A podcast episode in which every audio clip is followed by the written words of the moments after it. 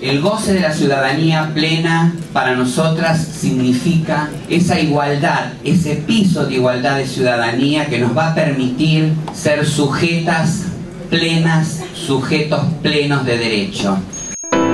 Yo de volver a nacer elegiría ser travesti, me siento orgullosa, amo ser travesti y el travestismo con todo el ingenio, ¿no?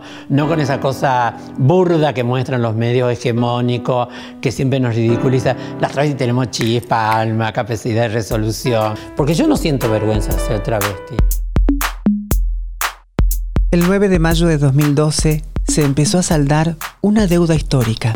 Gracias a la lucha de nuestro colectivo impulsado por Loana, Diana, Claudia Pía y tantas otras compañeras que sostuvieron su indoblegable convicción en nuestro derecho a ser, se sancionó la Ley 26.743 de identidad de género.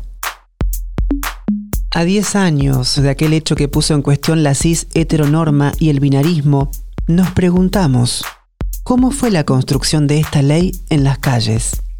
¿Qué redes se tejieron en ese proceso? ¿Cómo impactó en nuestras vidas? ¿Y con qué desafíos nos encontramos una década después?